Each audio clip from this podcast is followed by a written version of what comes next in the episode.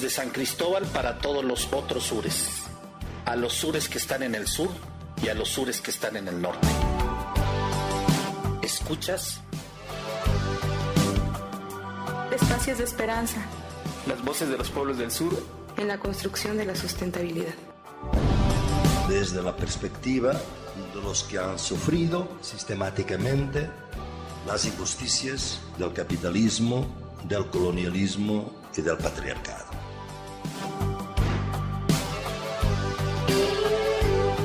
...99.1... Frecuencia libre.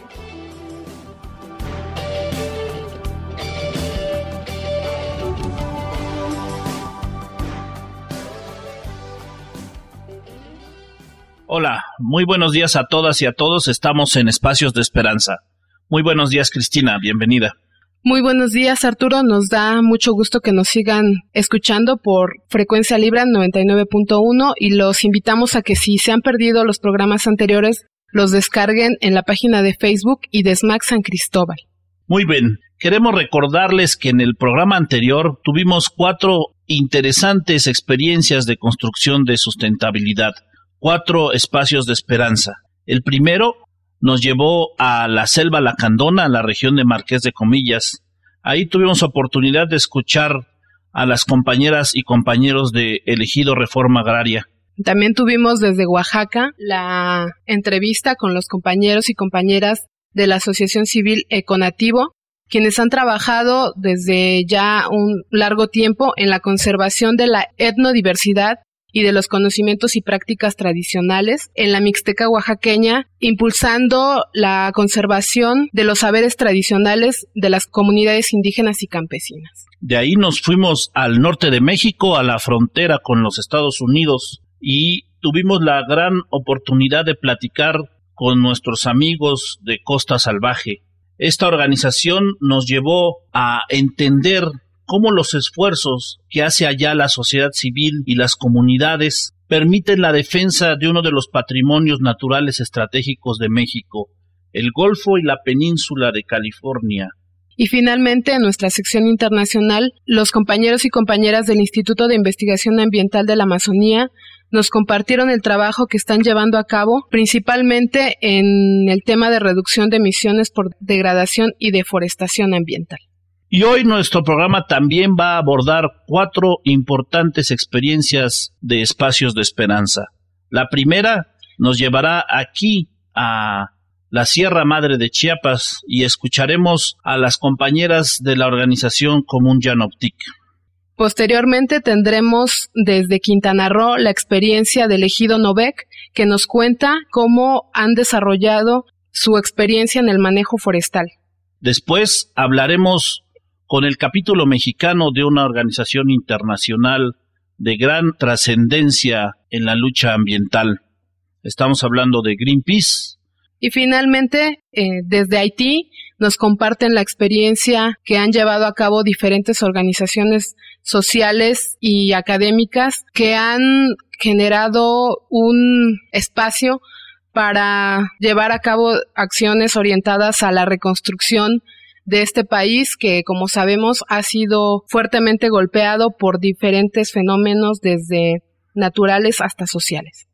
Hoy queremos abordar la idea de la construcción de los espacios de esperanza hablando un poco de un tema nodal, que es la dialógica. Deviene en ser una construcción social. El gran geógrafo Milton Santos nos dice, bueno, es a partir de las formas contenido que un grupo social le da a una pequeña o una gran porción del espacio geográfico. Esta forma contenido es producto de las nociones dialógicas. Y entonces tenemos que un poco hablar qué son las nociones dialógicas. Hay tres grandes autores, tres grandes pensadores que nos ayudan mucho a entender qué son estas nociones dialógicas. El primero es Wells, en donde plantea el tema de la indagación dialógica. En la indagación dialógica, Wells nos propone una fórmula muy simple. El individuo dialoga con la sociedad. Por tanto, el individuo al establecer nexos de comunicación y diálogo deja de estar aislado. Después tenemos a Freire, que nos propone la teoría de la acción dialógica. Y él diferencia dos tipos de acciones, las dialógicas y las no dialógicas.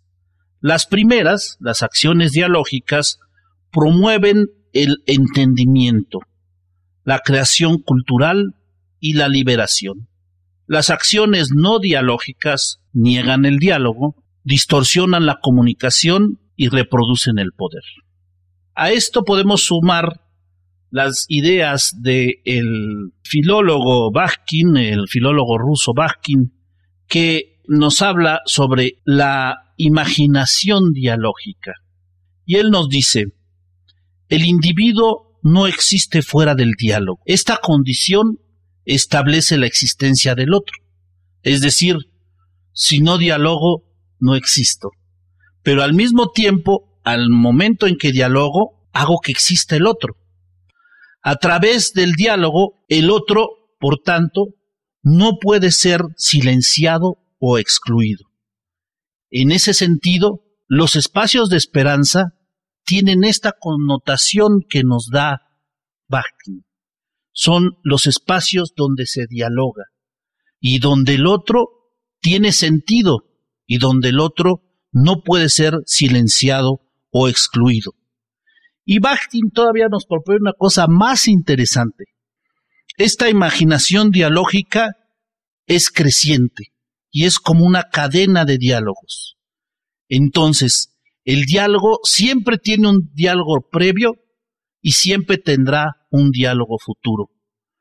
Este esfuerzo que estamos haciendo nosotros es una cadena de diálogos a la propuesta de Bakhtin. Y esta cadena de diálogos son los espacios de esperanza.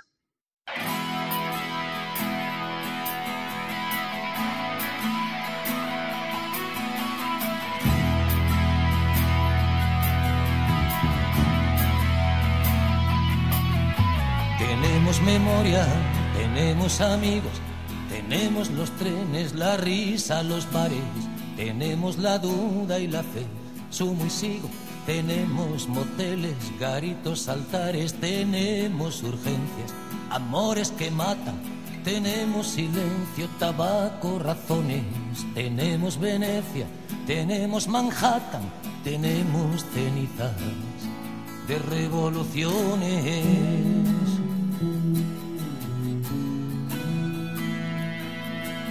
Tenemos zapatos, orgullo presente tenemos costumbres, pudores, jadeos. Tenemos la boca, la lengua, los dientes, saliva, cinismo, locura, deseo. Tenemos el sexo y el rock y la droga, los pies en el barrio y el grito en el cielo. Tenemos Quintero, León y Quiroga y un business pendiente con Pedro Botero. Más de cien palabras, más de cien motivos para no cortarse de un tajo las venas. Más de cien pupilas donde vernos vivos, más de cien mentiras que valen la pena. Tenemos unas escondido en la manga, tenemos nostalgia, piedad, insolencia, monjas de Fellini curas de Berlanga, veneno, resaca, perfume, violencia. Tenemos un techo con libros y besos. Tenemos el morbo, los celos, la sangre. Tenemos la niebla metida en los huesos. Tenemos el lujo de no tener hambre.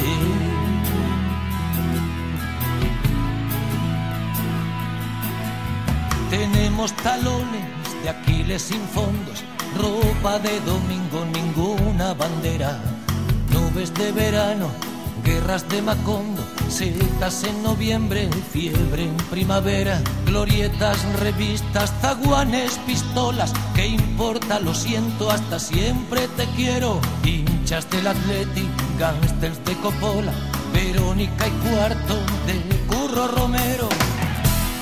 Cien palabras, más de cien motivos para no cortarse de un tajo las penas.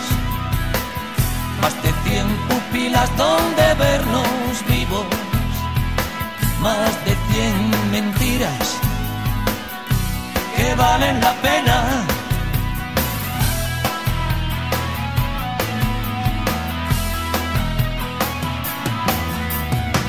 Tenemos el mal de la melancolía, la sed y la rabia, el ruido y las nueces.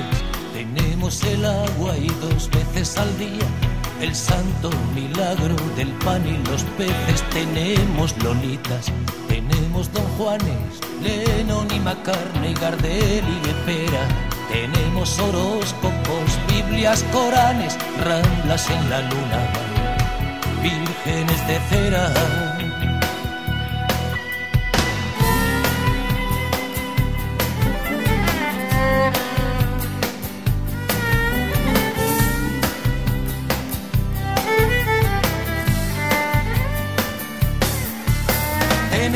Naufragios soñados en playas de islotes sin nombre ni ley ni rutina.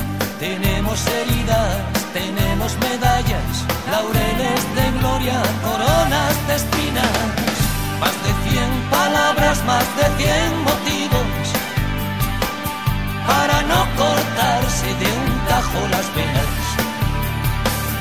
Más de cien pupilas donde vernos vivos más de cien mentiras que valen la pena. Tenemos caprichos, muñecas hinchables, ángeles caídos, barquitos de vela, pobres exquisitos, ricos miserables, ratoncitos Pérez, dolores de muelas. Tenemos proyectos que se marchitaron,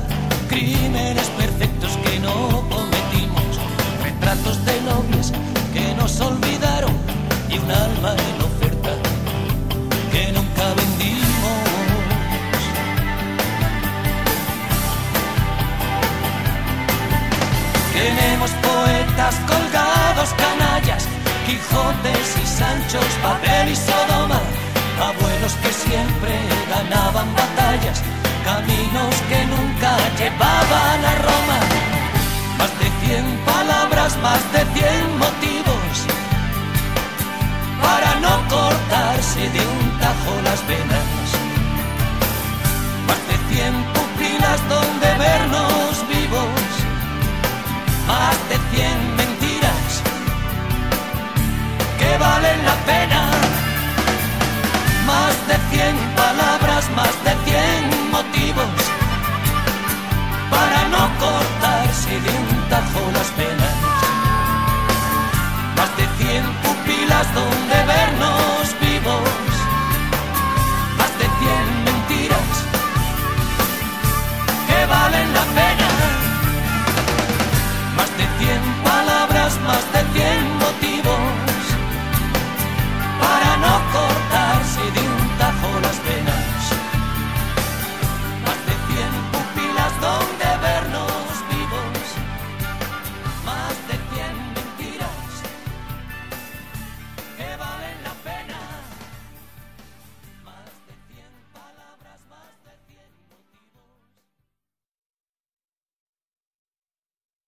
Acabamos de escuchar Más de 100 mentiras de Joaquín Sabina, contenido en el álbum Esta boca es mía de 1994.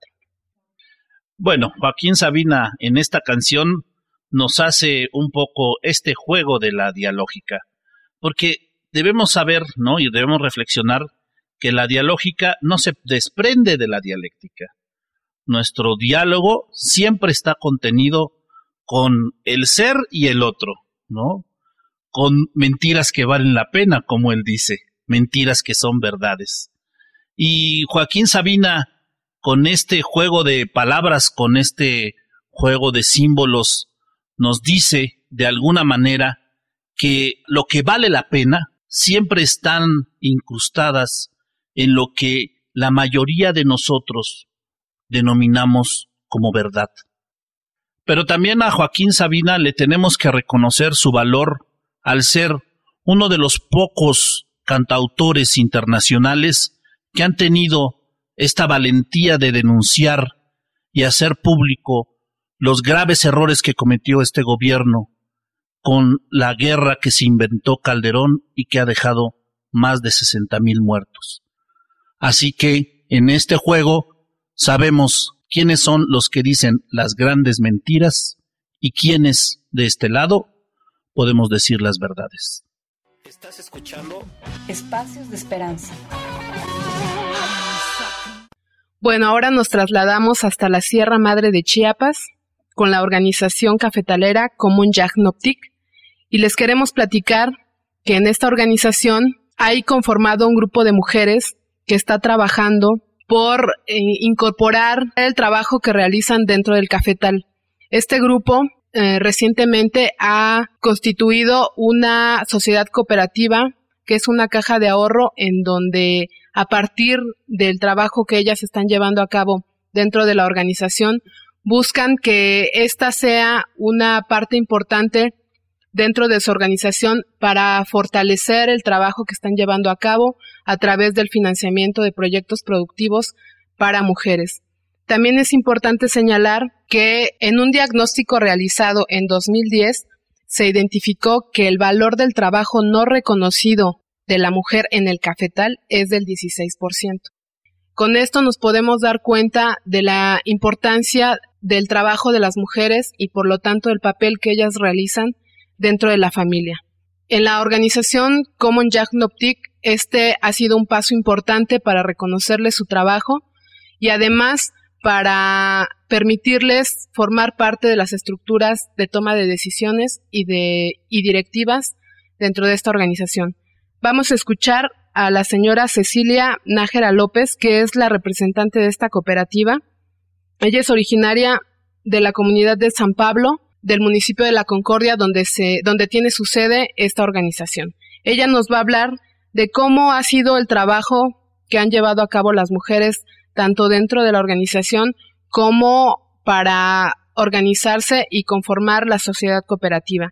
Para ellas es importante que sea reconocido y valorado su trabajo y por eso nos habla de cómo ha sido esta lucha que han tenido para reconocer este importante esfuerzo que llevan a cabo desde la Sierra de Chiapas. Estamos con la representante legal de la Sociedad Cooperativa de Mujeres, que es la señora Cecilia del Rosario Nájera López. Soy de, de la comunidad de San Pablo, del municipio de La Concordia. Soy productora de café orgánico. Y actualmente estamos realizando el café, vendiéndolo en tostado y molido. ¿Y cuál es su propuesta educativa con la sociedad cooperativa? Nosotras hemos trabajado desde chicas, pero ahora estamos saliendo adelante como cafetaleras también, como productoras, el que también la mujer tenga distintos ingresos, el que la mujer no solamente es de la casa, sino que también puede ser una mujer emprendedora, trabajadora, representante, accionista en algunas cosas.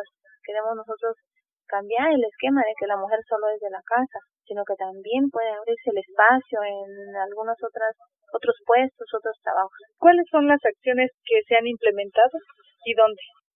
Pues ahorita, aparte de lo que nosotros hemos venido haciendo, es de que pues empezamos este muy pocas con un poco de producto. Ahorita en la actualidad nos, nos agrupamos, tratamos de que nuestra ocupación tuviera un orden que fuera legal, tenemos ahorita ya una figura jurídica, formamos una sociedad cooperativa, Mujeres en Acción para el Desarrollo Sustentable, y lo que estamos haciendo es nosotros es aprovechar eh, lo que tenemos, que es el café, y venderlo en tostado y molido.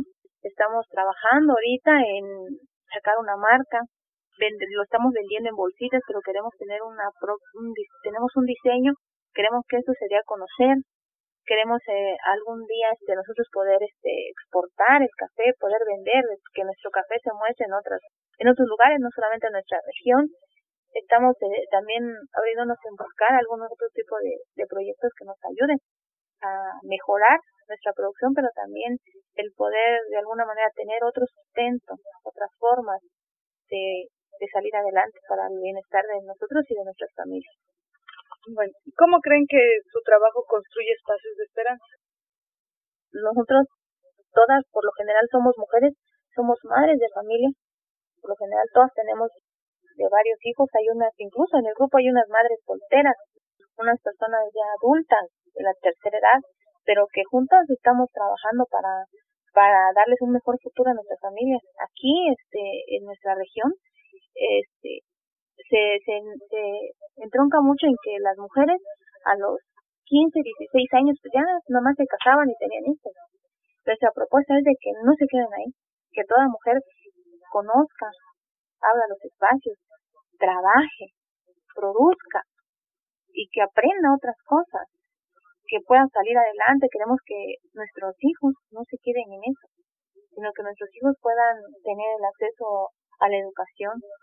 Anteriormente solamente se terminaba la primaria, en nuestra zona solamente se estudia primaria, pues ahorita estamos viendo que hay la secundaria, pero también la preparatoria, y que bueno para que nuestros hijos pudieran estudiar una carrera universitaria. Eso es lo que nosotros queremos, ampliar, que no se queden, no nos quedemos porque la tierra pues no nos da para tanto.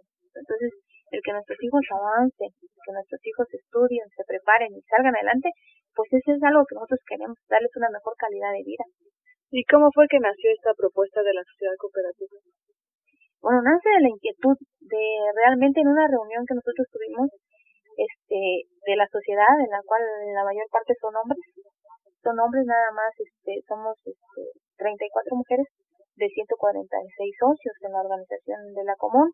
Entonces nos dicen a cuánto nos pagan el quintal de café y vemos que nuestro producto nosotros lo vendíamos a una gran empresa que vendía el café tostado y molido y a cuánto daban una bolsita de café entonces decimos, toda esa ganancia que nosotros vendemos el café en grano y, y ellos compran nuestro café en grano y lo venden ya en tostado y molido en bolsitas, vemos que toda esa ganancia está quedando a, esa empresa y de eso se sostiene.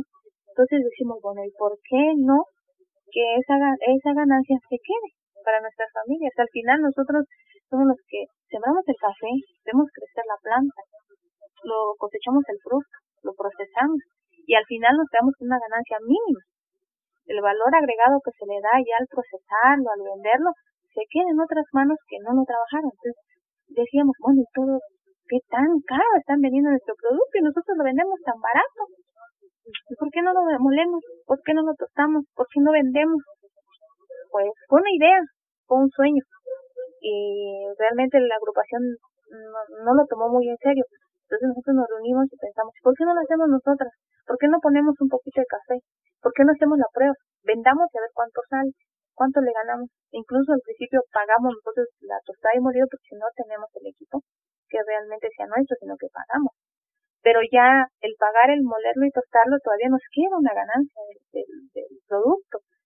Entonces, este, nos juntamos, un grupo de señoras, somos, este, a la actualidad vemos 23 mujeres que estamos constituidas y dimos este, una aportación de café, cada una como tuviera, lo reunimos, lo bodegamos y empezamos a trabajar.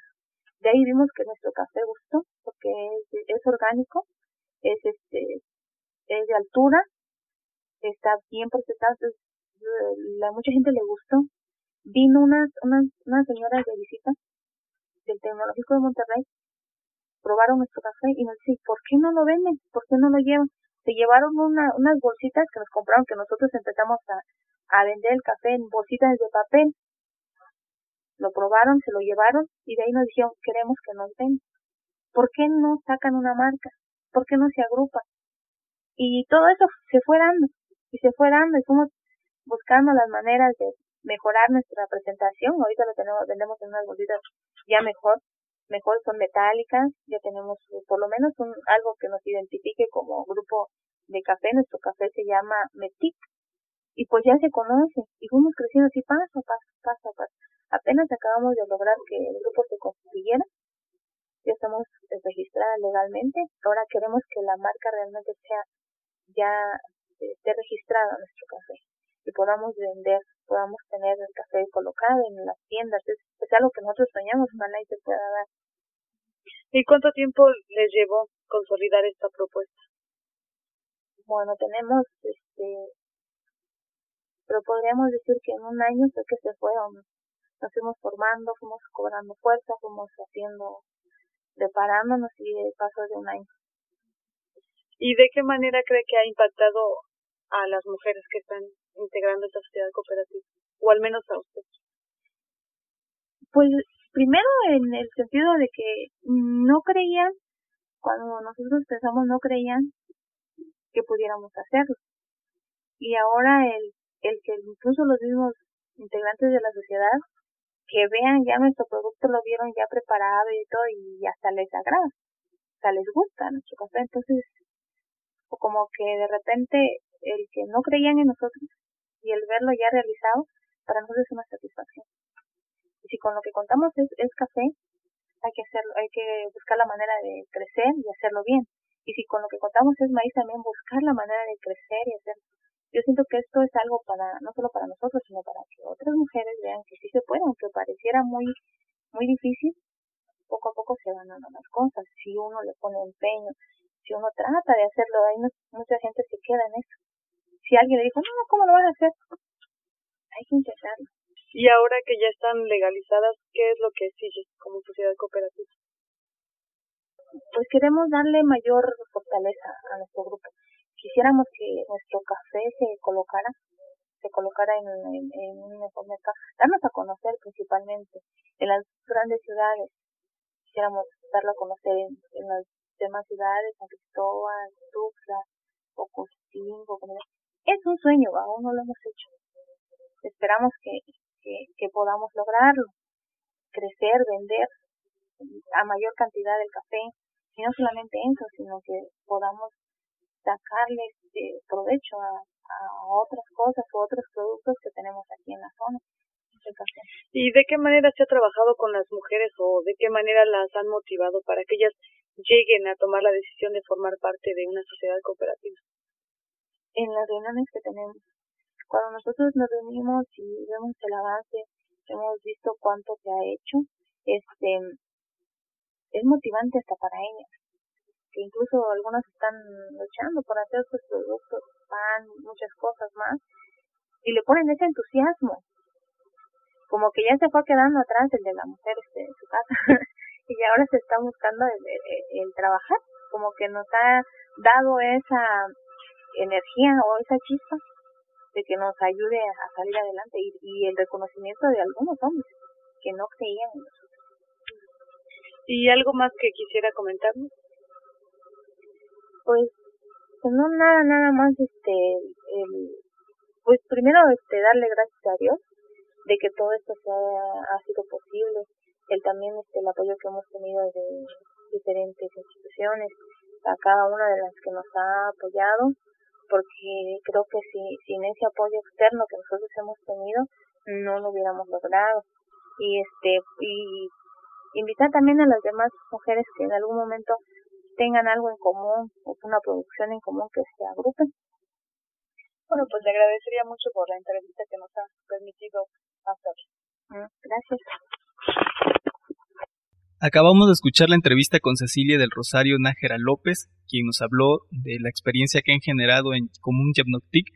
Específicamente, un poco celebramos el, hecho de que esta organización ahora esté reconociendo e incorporando el trabajo de la mujer y que en efecto se esté recuperando de manera económica el trabajo que ellas realizan en el cafetal. A continuación vamos a escuchar la canción la primera vez que llueve en voz de la toluqueña Malena Durán.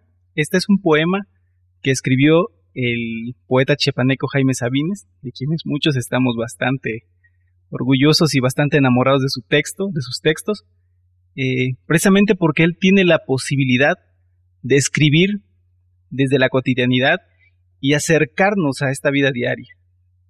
Además nos permite, con esa ligereza con la que él escribe, identificarnos muchísimo con las cosas que está refiriendo en sus textos. Creemos que este es uno de los logros principales porque saca de la esfera de lo de lo selectivo a la poesía y lo, la puede colocar precisamente en lo que nosotros sentiríamos como un poeta cotidiano, como un poeta cercano, como un poeta del, casi de la calle, con quien nos identificamos por todo lo que está diciendo, por todo lo que se está exponiendo, y nos hace sentir parte de, de todo ese devenir de palabras que, que él puede encadenar y de la que se hace un gran festejo. En este festejo precisamente nosotros podemos ir generando pues identificaciones como las que se generan a partir de este disco que se titula La primera vez que llueve en el año, donde viene contenida precisamente la canción de La primera vez que llueve, así como otros poemas que se han musicalizado como Oral eh, yo no lo sé de cierto, lloverá, la cojita embarazada. Eh, en palabras de José Emilio Pacheco, pues él diría, es uno de los poetas mexicanos que verdaderamente han logrado crear una obra, una obra que se proyecta hacia el exterior, pero que en ocasiones también son cuestionados, ¿no? Los, los grandes literatos de gabinete, pues, cuestionaban esta forma de Sabines de hablar de las cosas comunes y ponían a veces en entredicho que fuera pues una poesía verdadera. Para los demás realmente es una poesía que nos llega, que nos llena. Eso nos hace recordar precisamente el día en que se hace el homenaje póstumo de Sabines en la ciudad de Tuxtla Gutiérrez en el Poliforum. Aunque no estuvo su cuerpo presente, el ánimo de él estaba en todos los que habíamos asistido, y lo mejor era recordar cómo esta era una verdadera celebración de la palabra y una celebración del encuentro de, muchos, de muchos que habíamos leído a Sabines y de mucha gente que lo estaba conociendo. Además era una celebración del encuentro de familias y de generaciones. Era sumamente importante para nosotros ver cómo llegaban padres con sus hijos de diferentes edades a escuchar la, el recital de poesía, pero además también a escuchar la musicalización de muchos de sus poemas, como vamos a tener la oportunidad de escucharlo en este gran disco, la primera vez que llueve en el año.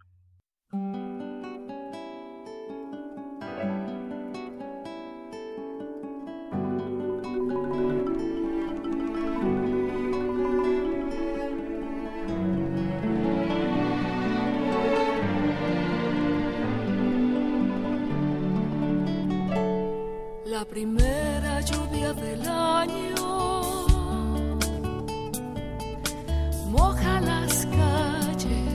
abre el aire, humedece mi sangre.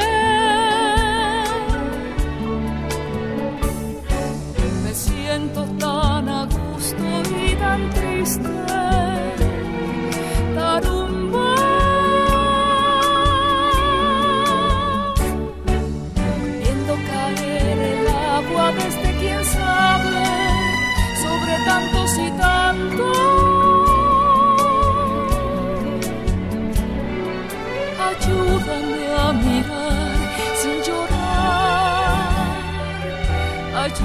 Ayúdame a llorar yo mismo sobre mi corazón. Para que crezca como la planta del yayote o como la hierba buena. Amo tanto la luz adolescente esta mañana y su tierna humedad.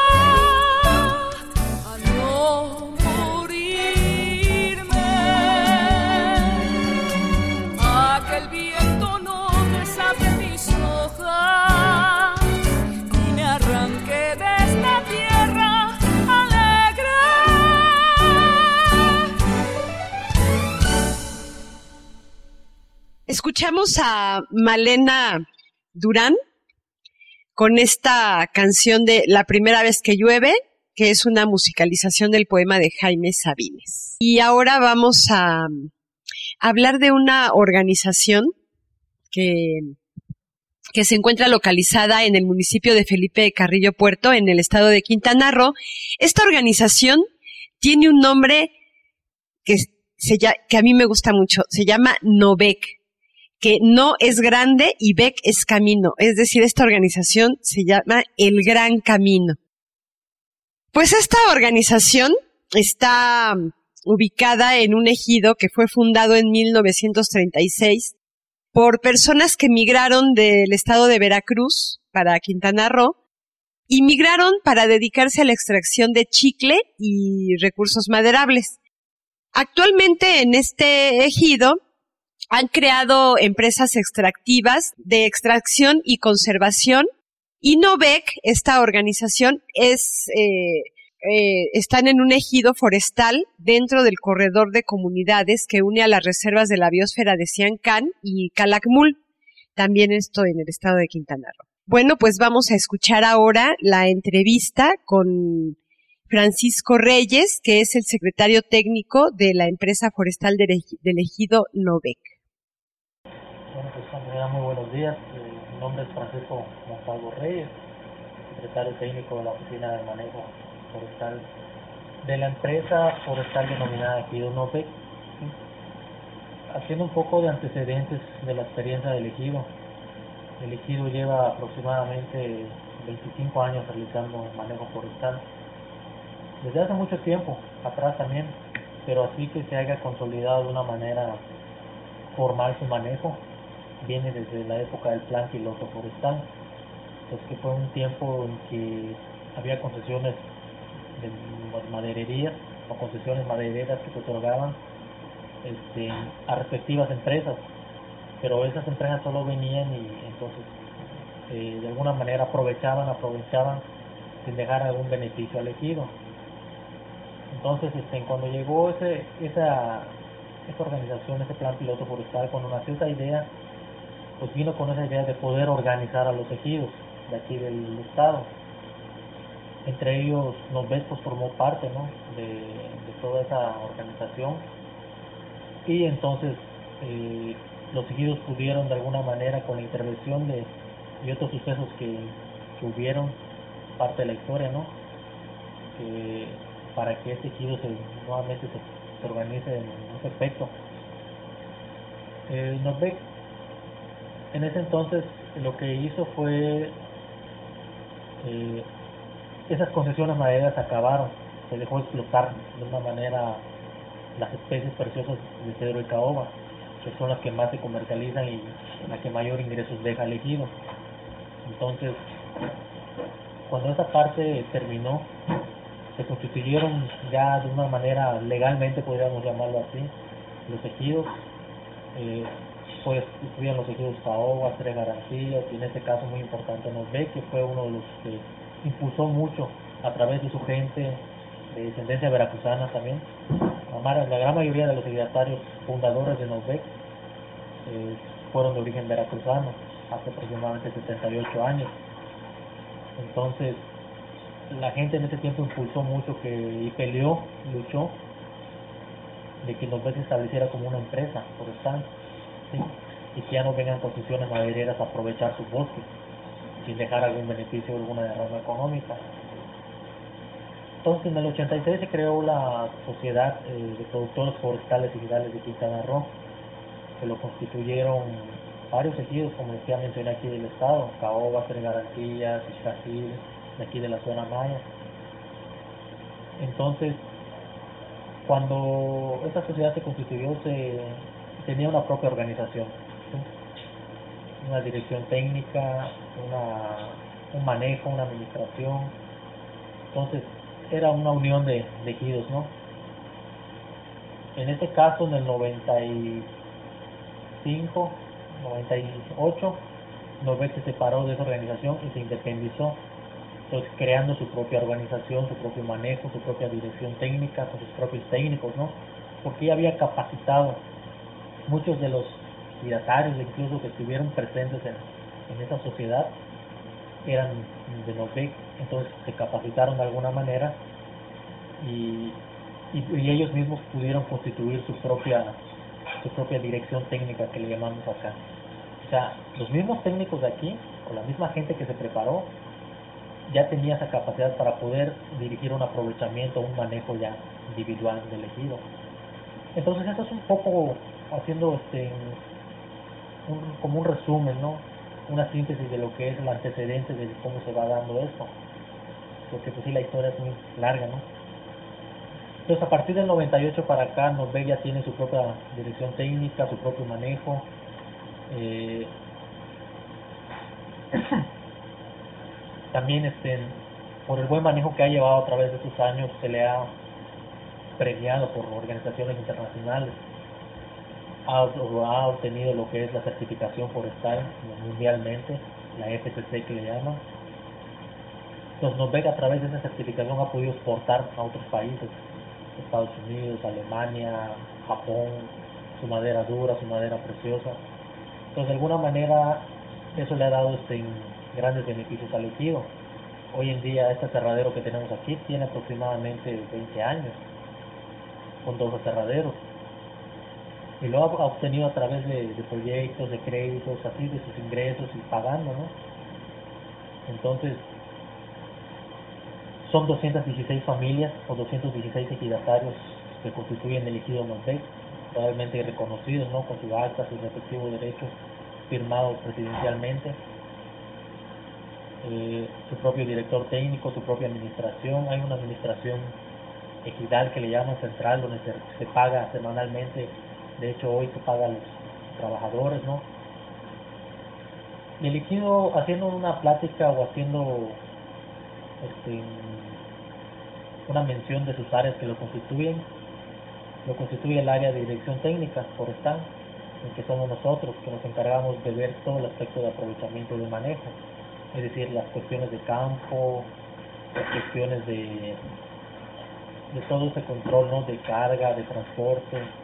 Una vez que toda la madera entra acá, pues ya le se vuelve, es una segunda etapa, ¿no? Pues aquí el compañero Ever es el encargado más de ver toda esa parte, ¿no? y ya cuando esta madera entra así como la vemos en rollo que le llamamos en troza y se cierra entonces ya es otra segunda etapa de, de, este, de esta organización no ve cuenta con su propio taller de,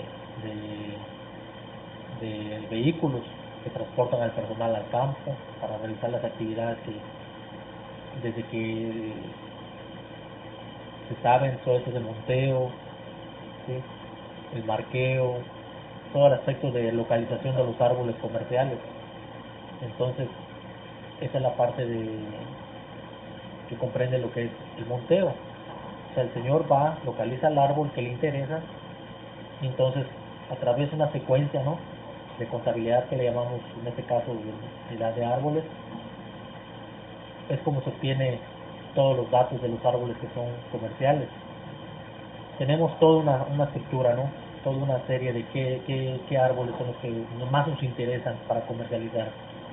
Entonces, este, es así como se, se da esta etapa. Entonces nosotros como dirección técnica nos encargamos de ir a recibir y ver que ese arbolado tenga la condición que necesitamos. O sea, nosotros somos los que tomamos la última decisión. Eh, y la experiencia sí se ha dado. Tuvimos una mala experiencia eh, hace cinco años cuando el huracán Dean impactó acá con todo su su poder, ¿no? Entonces, eso nos ha obligado casi a volver a iniciar. De todo un manejo que traíamos de 20 años, se vio truncado en el 2007 por ese fenómeno. Afectó más del 60% de nuestra cobertura forestal, ¿no? nuestra selva.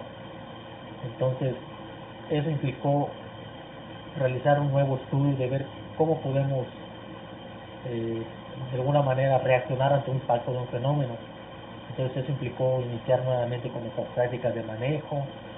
En ese, en ese fenómeno meteorológico se fueron 20 años de estudios, se fueron 20 años de trabajo, se fueron 20 años de experiencia, se nos fue la certificación forestal porque ahí la teníamos. Entonces, prácticamente el huracán nos hizo iniciar nuevamente. Acabamos de escuchar la entrevista con Francisco Reyes del Ejido Novec Y a continuación vamos a escuchar una canción que se llama La Noche de los Mayas, que fue compuesta por Silvestre Revuelta Sánchez, uno de los grandes compositores mexicanos, modernista de la música, de música sinfónica de la primera mitad del siglo XX. Fue un violinista y director de orquesta y es considerado el más influyente compositor de nacionalidad mexicana por el alcance y la originalidad de su música. La Noche de los Mayas es la banda sonora de una película con el mismo nombre en la que Revueltas se asocia al cine y aunque esta película no fue de gran trascendencia, tiene ahora una importancia muy merecida por, precisamente por la música de Silvestre Revueltas. La Noche de los Mayas se estrenó el 7 de septiembre en 1939 en el Cine Alameda de la Ciudad de México y este, nos dicen que durante la composición de la música, Revueltas recibió la noticia de, de la muerte de su madre, Romana Sánchez Arias. La versión actual de esta música, de La Noche de los Mayas, es una recopilación de la música de la película realizada por José y Besley Mantur 20 años después de la muerte de, este gran compositor, quien la realizó en forma de sinfonía. La sinfonía tiene cuatro movimientos. el primer movimiento es La Noche de los Mayas, el segundo es la Noche de las Jaranas, el tercero la Noche de Yucatán y finalmente la Noche de Encantamiento.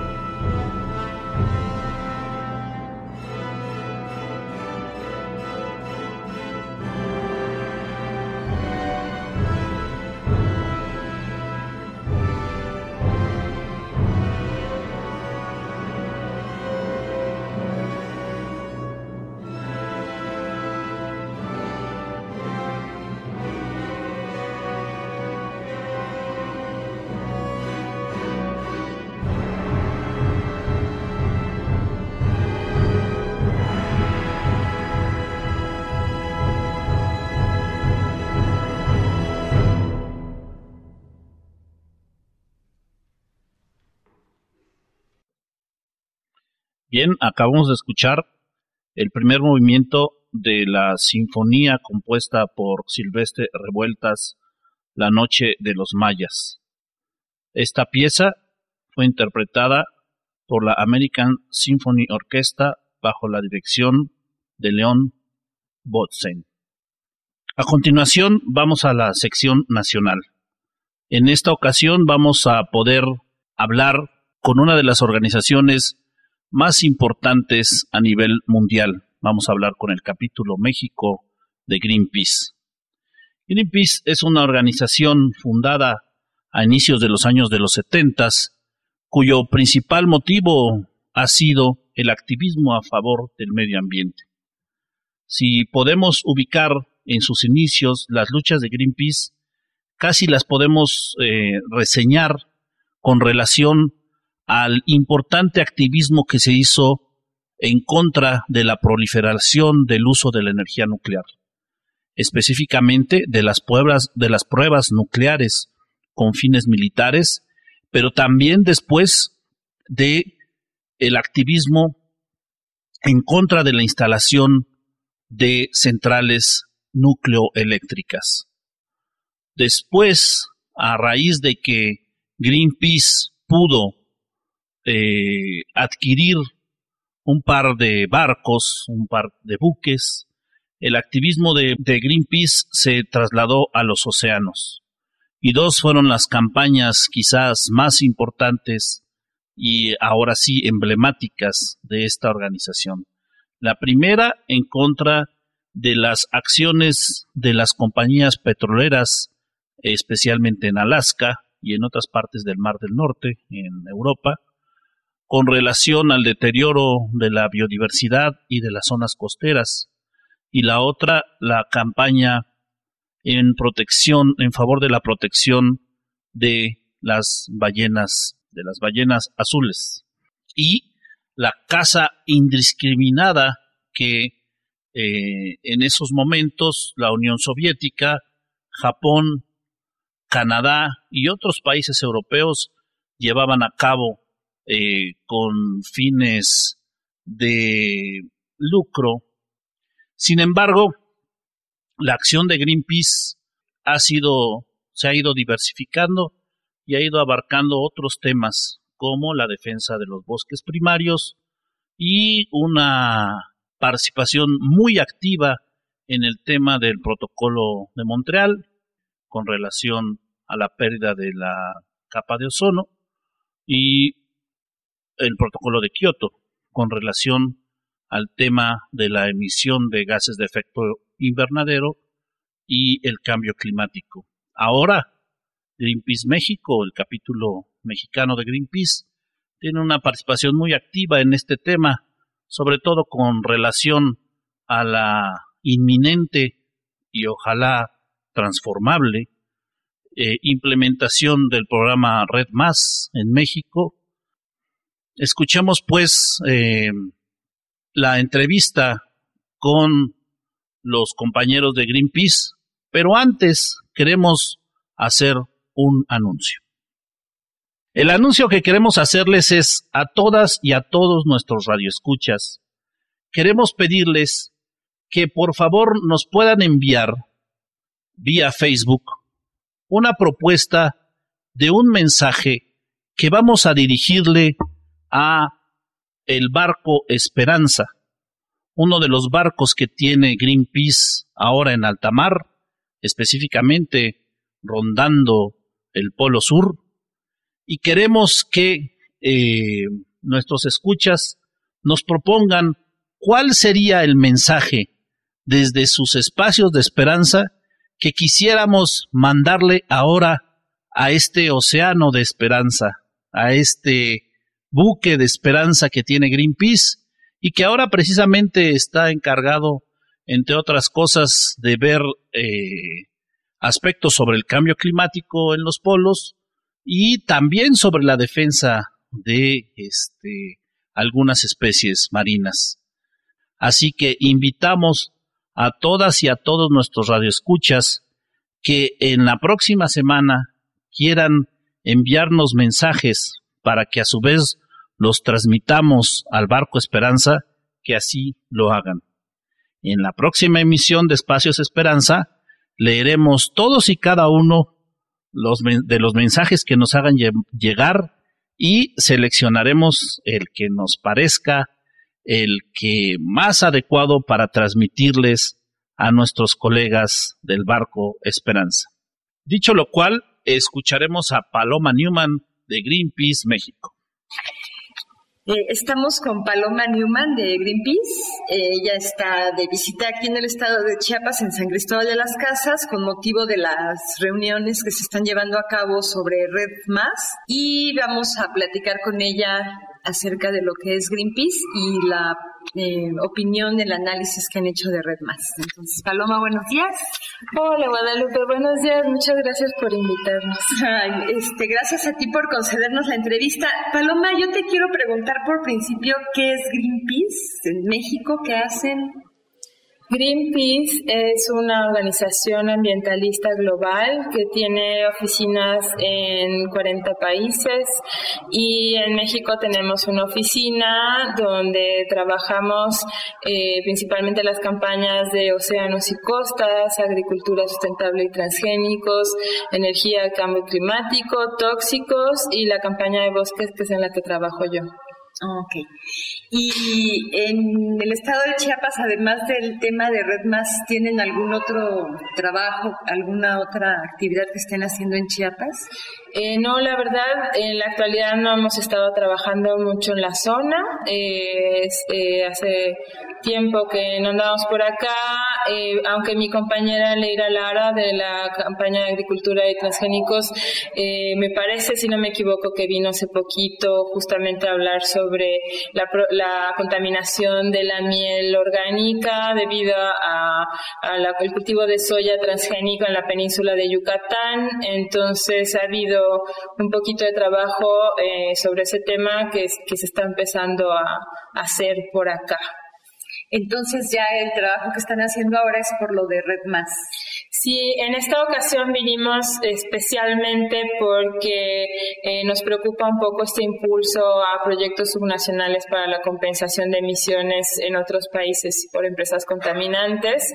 Eh, y como sabemos que el gobierno de Chiapas está muy activo eh, para la implementación o empuje de proyectos con este enfoque, dado la participación del gobernador Sabines en este grupo de gobernadores, gobiernos subnacionales, empujan este enfoque y que además eh, implementó este proyecto en la Lacandona. Entonces nosotros eh, decidimos venir a conocer más sobre este tema, investigar un poco y, y, en esta ocasión, en el marco de la reunión de este grupo de gobernadores, a lanzar un documento que señala justamente cómo el caso de la experiencia de, del proyecto del gobierno del Estado de red o de supuesto red en, en la comunidad de Lacandona es un ejemplo que muestra claramente cuáles son los riesgos y peligros de implementar este tipo de, enfoque de proyectos de red subnacionales para la compensación de emisiones.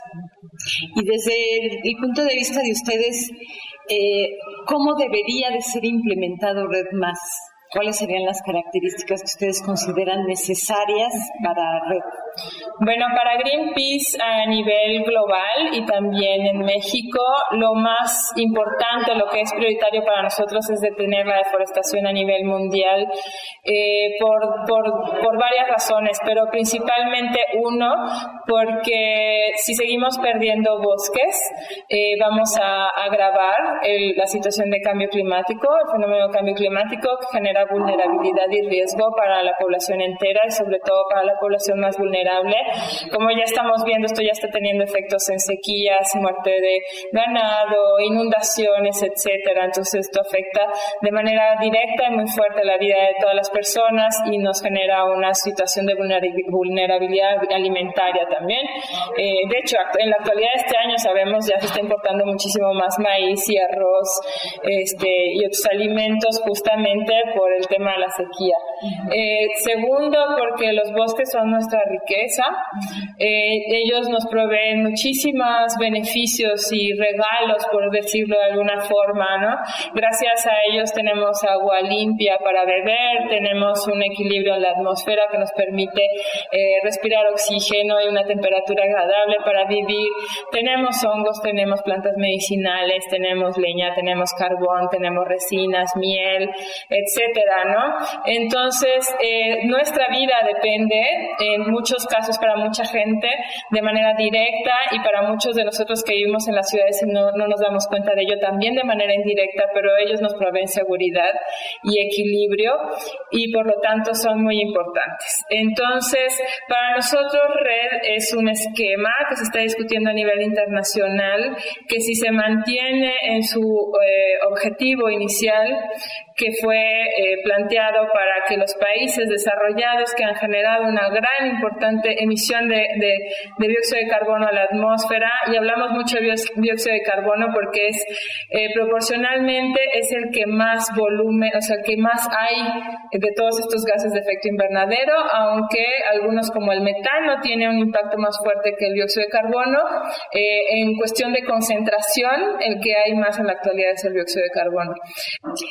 Paloma, este, también hay estudios que dicen que no solo los bosques y las selvas hacen captura de carbono, sino también a través de los mares, del fitoplancton, de esto. Greenpeace está trabajando también como como en esto de red más, bosques, selvas, eh, un trabajo orientado a lo de los mares para lo de la captura de carbono y esto? Sí, eh, y de hecho no solo en océanos, sino para Greenpeace, yo he estado hablando más del tema de, red porque como campañista de bosques es el tema que me preocupa ahorita que se implemente con este enfoque subnacional para la compensación de emisiones. Pero para Greenpeace, de hecho, la primera prioridad, por, aunque valga la redundancia, suene raro, es em, que tenemos que cambiar la forma en que se genera energía eléctrica a nivel mundial. Para nosotros eso es lo más importante y tenemos una campaña de energía que trabaja en ese sentido. Es decir, los países y empresas contaminantes que generan energía, que producen a base de combustibles fósiles, tienen la obligación y tienen que apurarse para hacer los cambios que sean necesarios en su forma de producción-generación para este, hacer el cambio hacia energías renovables. Pero también tenemos el trabajo en océanos y eh, lo, más reciente que recuerdo yo ahora, hace un par de años se hizo una documentación importante con un barco para mostrar cómo eh, el incremento de, de dióxido de carbono en la atmósfera estaba generando la acidificación de los océanos y la muerte de corales. Y sí, efectivamente, los océanos capturan también alrededor del 50% del dióxido de carbono en la atmósfera, pero para nosotros tenemos que trabajar paralelamente en todo, porque la situación es grave y es urgente, entonces no podemos darnos el lujo de, ah, trabajemos solo en esto o en esto primero, porque, porque necesitamos apurarnos y tenemos que tener acciones o conseguir acciones y políticas adecuadas en todos los frentes. Y como dije hace un momento, sobre todo en el tema de energía, porque esa es la, la además el sector que más dióxido de carbono genera a nivel mundial. Paloma, pues bueno, es indudable que Greenpeace es una organización muy importante en este movimiento ambientalista a nivel mundial. ¿Y tú consideras que Greenpeace constituye un espacio de esperanza para el mundo entero, digamos, para México, para Chiapas, para el mundo? ¿Constituyen un espacio de esperanza?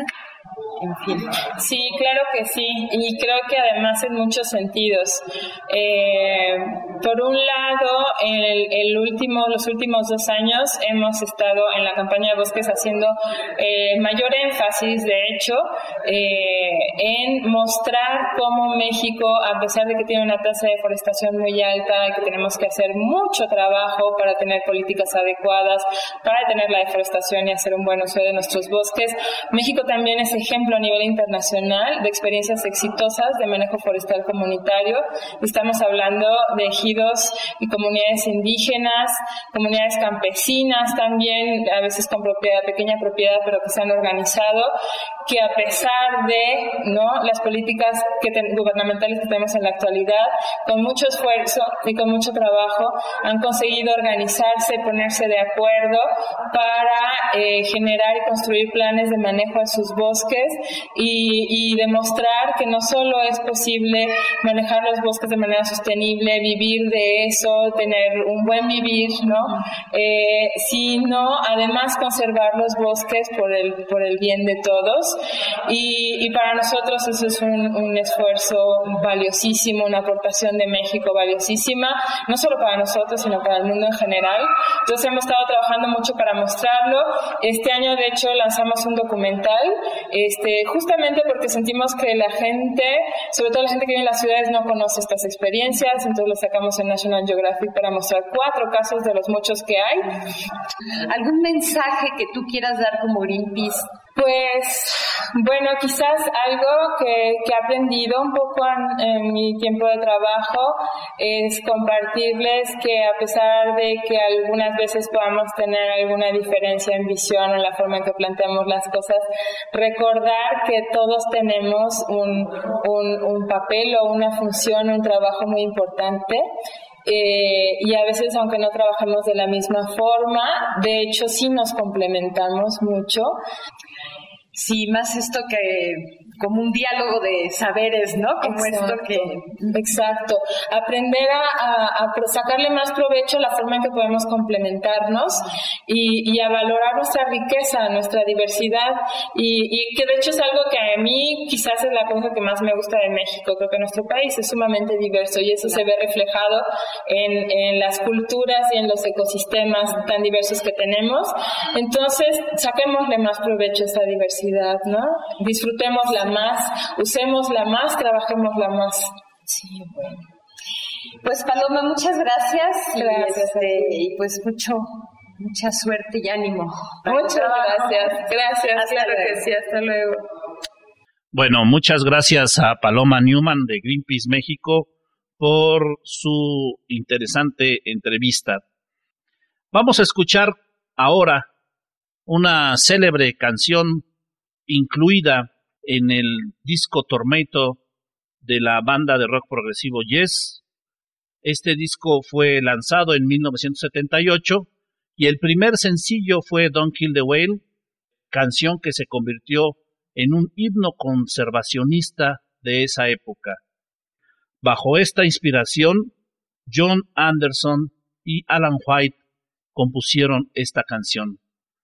Hay que poner especial atención en los teclados de Rick Wigman, que tratan también de emular los sonidos de las ballenas, que es el medio de comunicación que tienen estos mamíferos a grandes profundidades. Vamos pues con Don't Kill the Whale de Yes.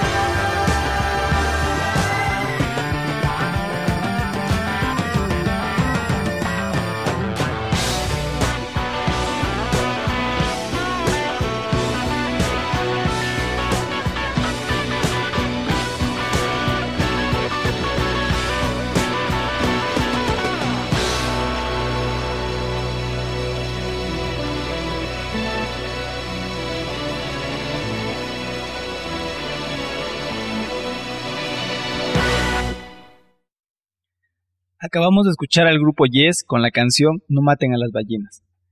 Ahora vamos a entrar a la sección internacional para hablar de Haití. Haití es una república que se encuentra en las Antillas y que ha sufrido en los últimos años diversos fenómenos que han afectado a su territorio. Eh, uno de ellos, en el 2010, fue el gran terremoto de una magnitud de 6.9 grados en escala de Richter, que dejó muchísimas afectaciones. Se dice que este terremoto ha sido de los más graves en los últimos 200 años.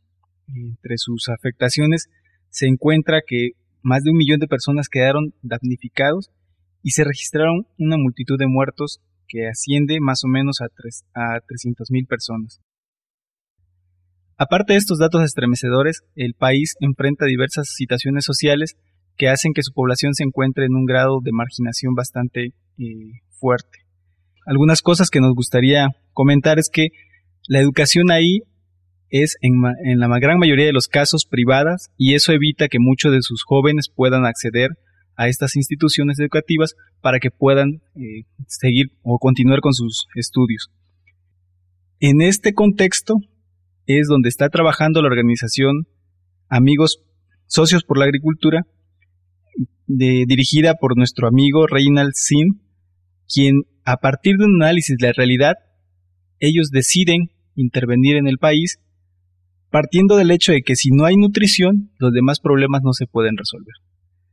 Precisamente con esta situación, ellos comienzan a generar un esquema de participación en la que los, los jóvenes y las personas pueden involucrarse, generando esquemas de producción de alimentos para beneficio propio que les puedan proveer de lo suficiente para que alcancen acceso a otras, a otras condiciones.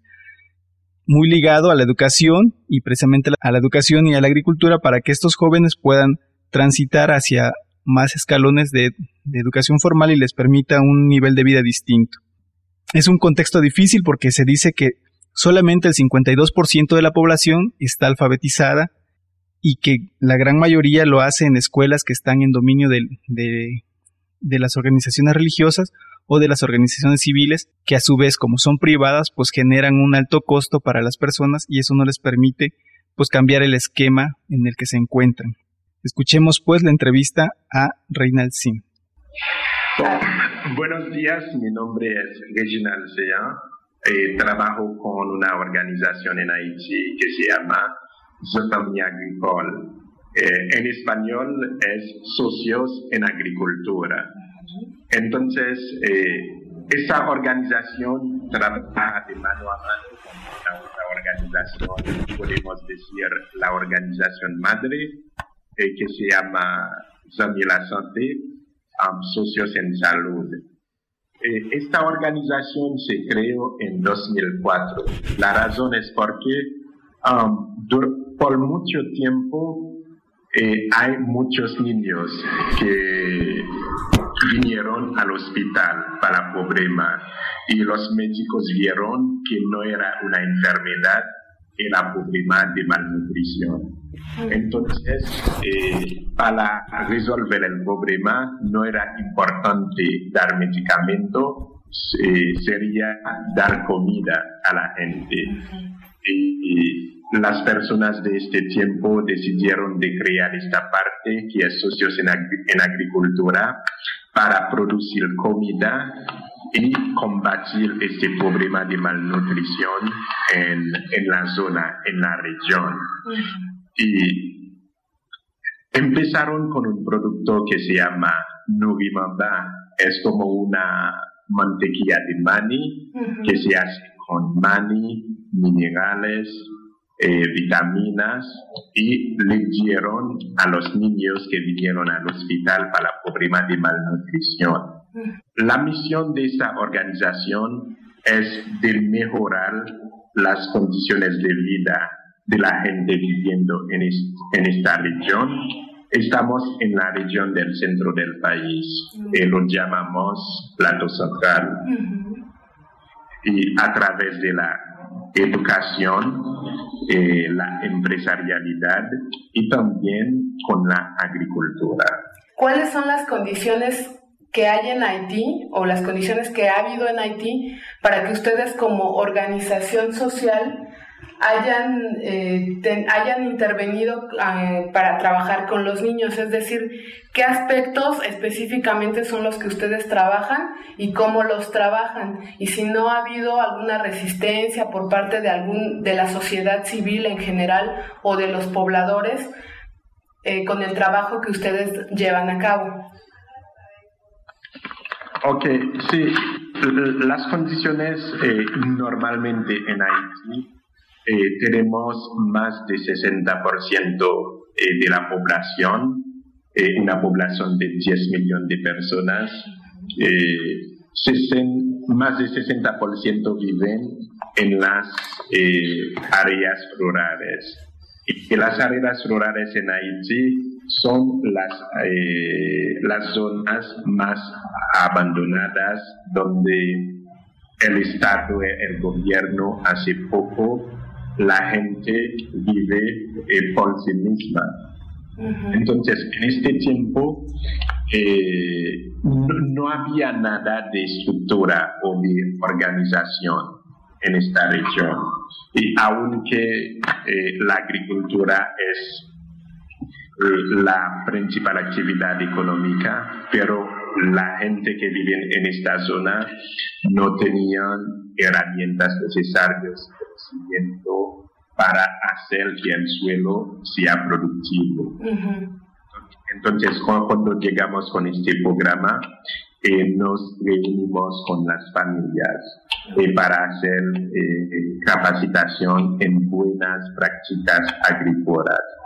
Sí, al inicio habían como resistencia, porque, por ejemplo, una de las resistencias más fuertes que teníamos era la producción de hortalizas en la zona, porque nunca en su vida la gente de esta zona no, no veía crecer hortaliza en este suelo. Y lo dijimos, sí, se puede producir, ellos no creían, pero cuando sembramos hortalizas y, van, y vean que se pueden producir hortalizas, estaban muy contentos. Entonces ganamos poco a poco la confianza. Eh, damos capacitación y, y también herramientas agrícolas, más, eh, más de, la asistencia que damos a los niños, damos también asistencia a las familias la razón es porque el problema de malnutrición empieza, es un problema de educación y también de, medios económicos que empieza con la familia. Ah, e, empezamos este programa con más o menos 25 familias y antes del terremoto teníamos como 500, pero después del terremoto tenemos mil familias más. Ahora tenemos 1.500 familias dentro de este programa y tenemos técnicos agrícolas, agrónomos que dan la supervisión, que siguen apoyando a estas familias con educación, con asistencia técnica y también con herramientas agrícolas. Ok, este, tú mencionabas hace un momento que este programa fue como muy innovador para las familias de Haití porque pues no conocían como este esquema de trabajo y me imagino que tampoco se producía tanto, así como lo mencionaste, las hortalizas. Entonces, en ese sentido, ¿Qué cambios nos podrías tú mencionar que se ha generado en la población o en la sociedad con la que ustedes trabajan? ¿Qué ha mejorado a raíz de que ustedes empezaron a trabajar con ellos? Ok, eh, los cambios, como podemos decir, eh, si tomamos como indicador, um, lo primero es eh, una vida más saludable eso fue el primer impacto que tenía este programa, porque con, con, eso empezamos este programa con un... Eh, la tasa de malnutrición era como eh, alrededor de los 90% y ahora estamos abajo de 5% con este programa en 10 en, en diez años. Eh, lo que llegamos a hacer es de ofrecer una vida más saludable a las familias porque tienen acceso a comida más sana. Y hay, hay también el aspecto de la educación. Ahora las familias son capacitadas, entonces ellos saben cómo pueden hacer la agricultura, cómo producir sin perturbar el medio ambiente y también producir más y hacer ingreso. Damos también capacitación sobre empresarialidad, entonces la persona cuando produce sabe cómo vender su producto para ganar un ingreso para su familia. Y también la educación eh, se, ha eh, mejorado mucho el, aspecto de la educación, tanto para la familia, para los niños.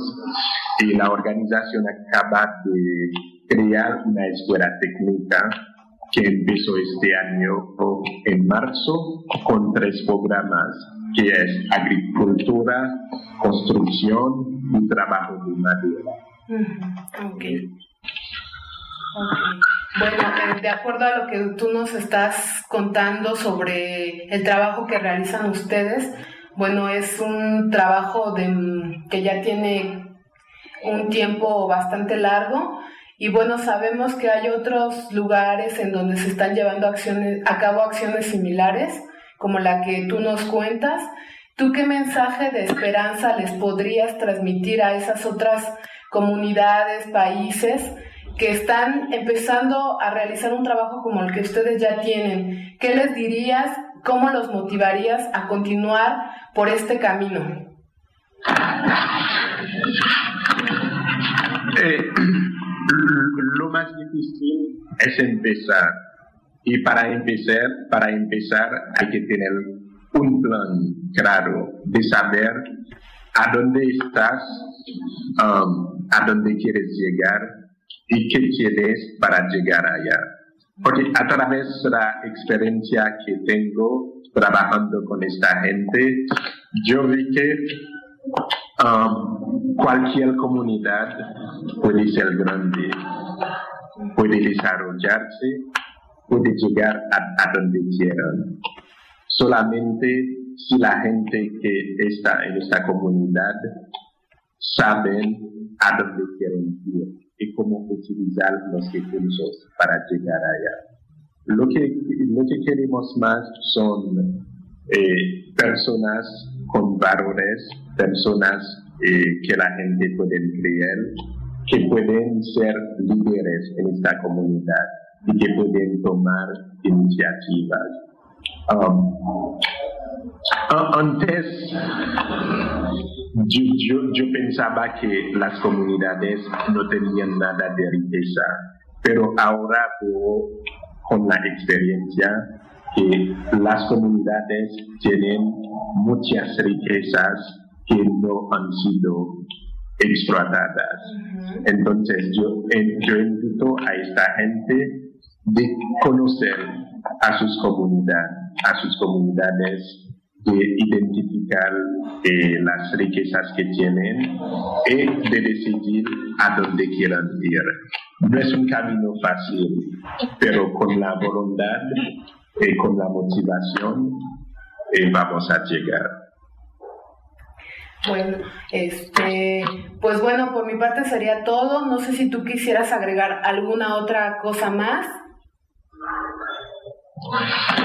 Um, eh, le agradezco mucho por darme y la organización la oportunidad de compartir lo que estamos haciendo con ustedes y, y también eh, de saber que hay otras comunidades también que tienen la misma gana eh, de seguir adelante. Eso es como una motivación para nosotros de saber que no estamos solo en eso. Entonces hay otras comunidades que están con nosotros para seguir adelante. Bueno, pues muchas gracias Regina, te agradecemos mucho que nos hayas permitido platicar contigo y compartir la experiencia que están ustedes trabajando desde Haití. Um, muchas gracias Cristina, es un placer que, que tenga un lindo día. Muchas gracias, igualmente. Hasta luego. Eh, acabamos de escuchar la entrevista con Regina Alcean y a continuación vamos a escuchar una canción que es considerada como el segundo himno de Haití. Es una canción patriótica que se llama Haití Chérie, que en español significa querido Haití. Es, fue escrita y compuesta por el doctor Otelo Bayard de Calle.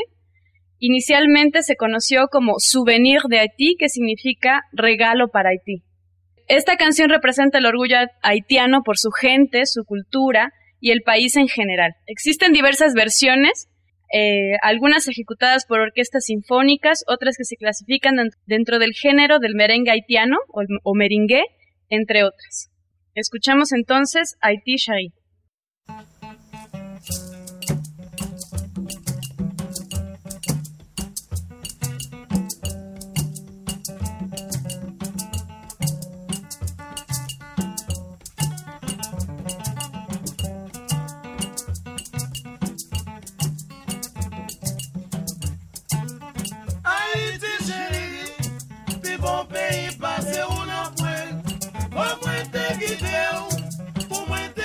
Bye.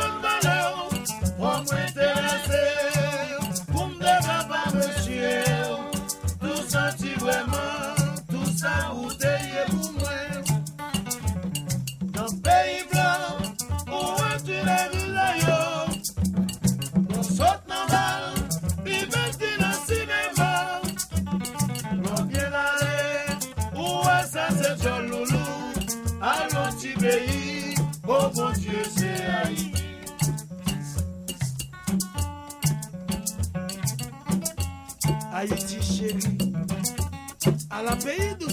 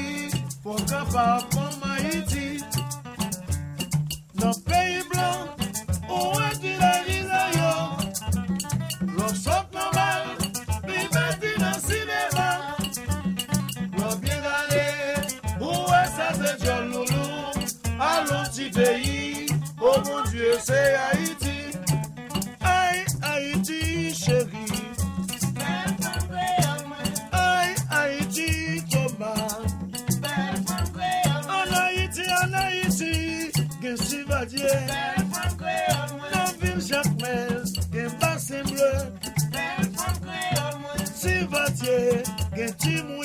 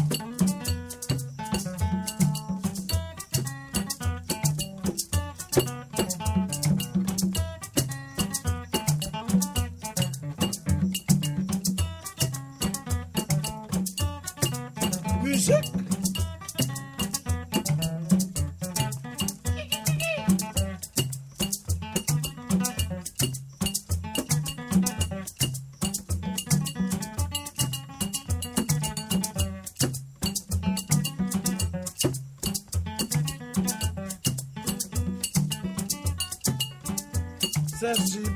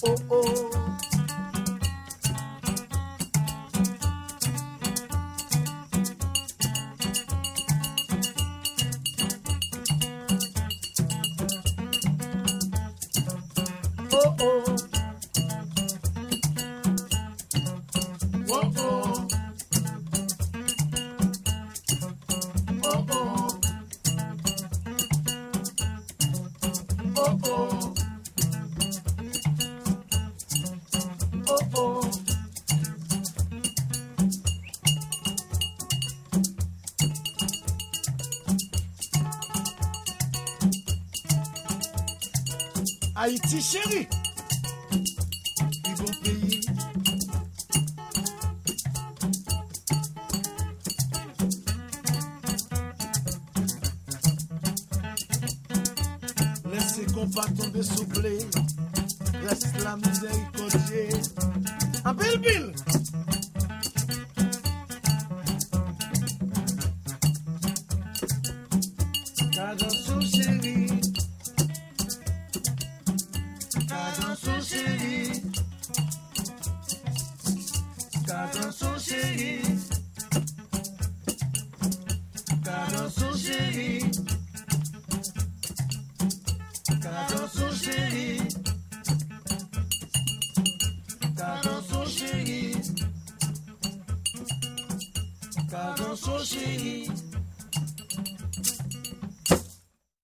Acabamos de escuchar Haití Cherry, que es eh, el, eh, como ya se mencionó, el segundo himno de Haití y que nos remite a aquellas tierras del Caribe.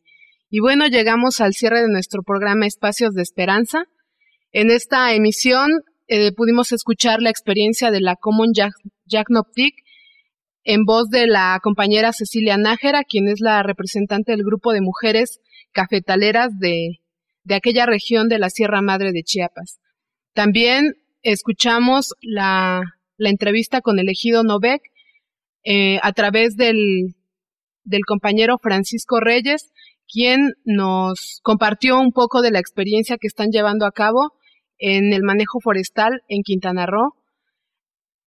También escuchamos a Greenpeace, que a través de Paloma Newman nos hizo referencia a las diferentes acciones que están llevando a cabo en México y en Chiapas en cuanto al manejo de bosques. Y finalmente, a través de Reginald Sean de Haití, tuvimos, pudimos conocer un poco más del trabajo que se está llevando a cabo en, en aquel país. Y les recordamos que la, que hay una invitación abierta para que nos envíen sus mensajes a través del Facebook y de SMAC San Cristóbal, los cuales compartiremos con el barco Esperanza de, Greenpeace en el próximo programa. Así es que les invitamos a que nos envíen sus, sus mensajes para transmitirlos a, a los compañeros de Greenpeace. Bueno, en este programa eh, estuvimos con ustedes Armando Hernández, Cristina Reyes, Arturo Arreola, Nora Samayoa y Guadalupe Cárdenas, y en los controles técnicos Miguel Ángel Velarde. Les invitamos a que nos envíen sus comentarios acerca de este y los otros programas eh, de Espacios de Esperanza, los cuales pueden eh, bajar a través del Facebook en IDESMAC San Cristóbal y nos pueden mandar sus comentarios, propuestas, sugerencias para los contenidos que les gustaría escuchar a través de Espacios de Esperanza, también en el Twitter en arroba IDESMAC y si quieren conocer más acerca de lo que realiza IDESMAC, pueden visitar la página web idesmac.org.mx. Bueno, pues les agradecemos la atención en este programa y les invitamos a que nos escuchen el próximo miércoles a partir de las 9 de la mañana por la 99.1 frecuencia libre, a quien le agradecemos la oportunidad de transmitir este programa. Desde San Cristóbal para todos los otros sures, a los sures que están en el sur y a los sures que están en el norte. ¿Escuchas?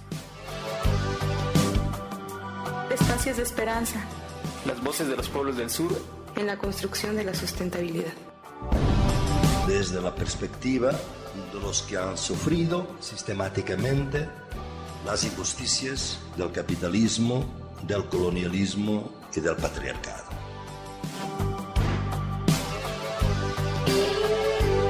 ...99.1... Frecuencia libre